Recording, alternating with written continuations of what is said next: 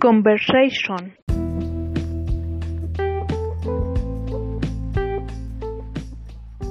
Hello, how are you? My classmate Ana Inés Martinez and I, Axel Espinosa Lopez, students on the fourth semester Group A, presents conversation regarding in physical and sport activities that we do. Hi Axel. Every time I see you, you look thinner. Do you exercise a lot? Hi Ana, well, I'm usually here up early and run every Sunday. Really? How long do you run? I often run from anywhere in the morning. Fantastic! And where you run on Sunday? I always run in the basketball court in my community. And do you exercise? Sure, I almost always run for hours every morning around the park. How often do you run? I usually run in the park three times a week. How good! And do you another physical activity to exercise?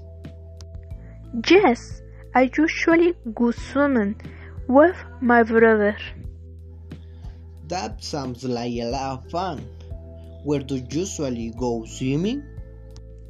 I sometimes go swimming in pools and the lake of my community. How often do you go swimming? I almost always go swimming on weekends. I understand. You and I go Steve.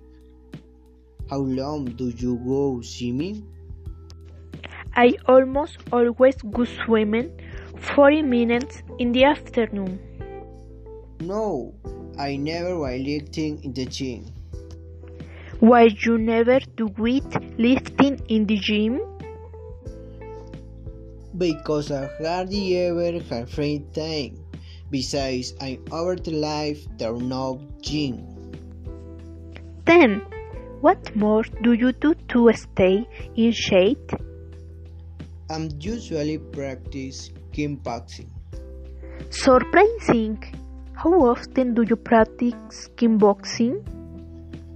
I always practice kickboxing twice a week.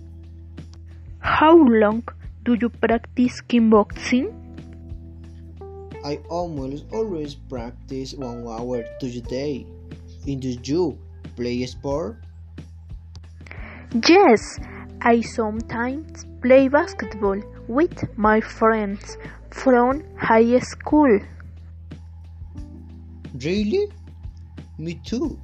What were you two they play basketball? I guess I am pretty good, despite not being able to play very often. Em, how often do you play basketball? I usually play basketball three times a week. That's great. You have a lot of energy and I.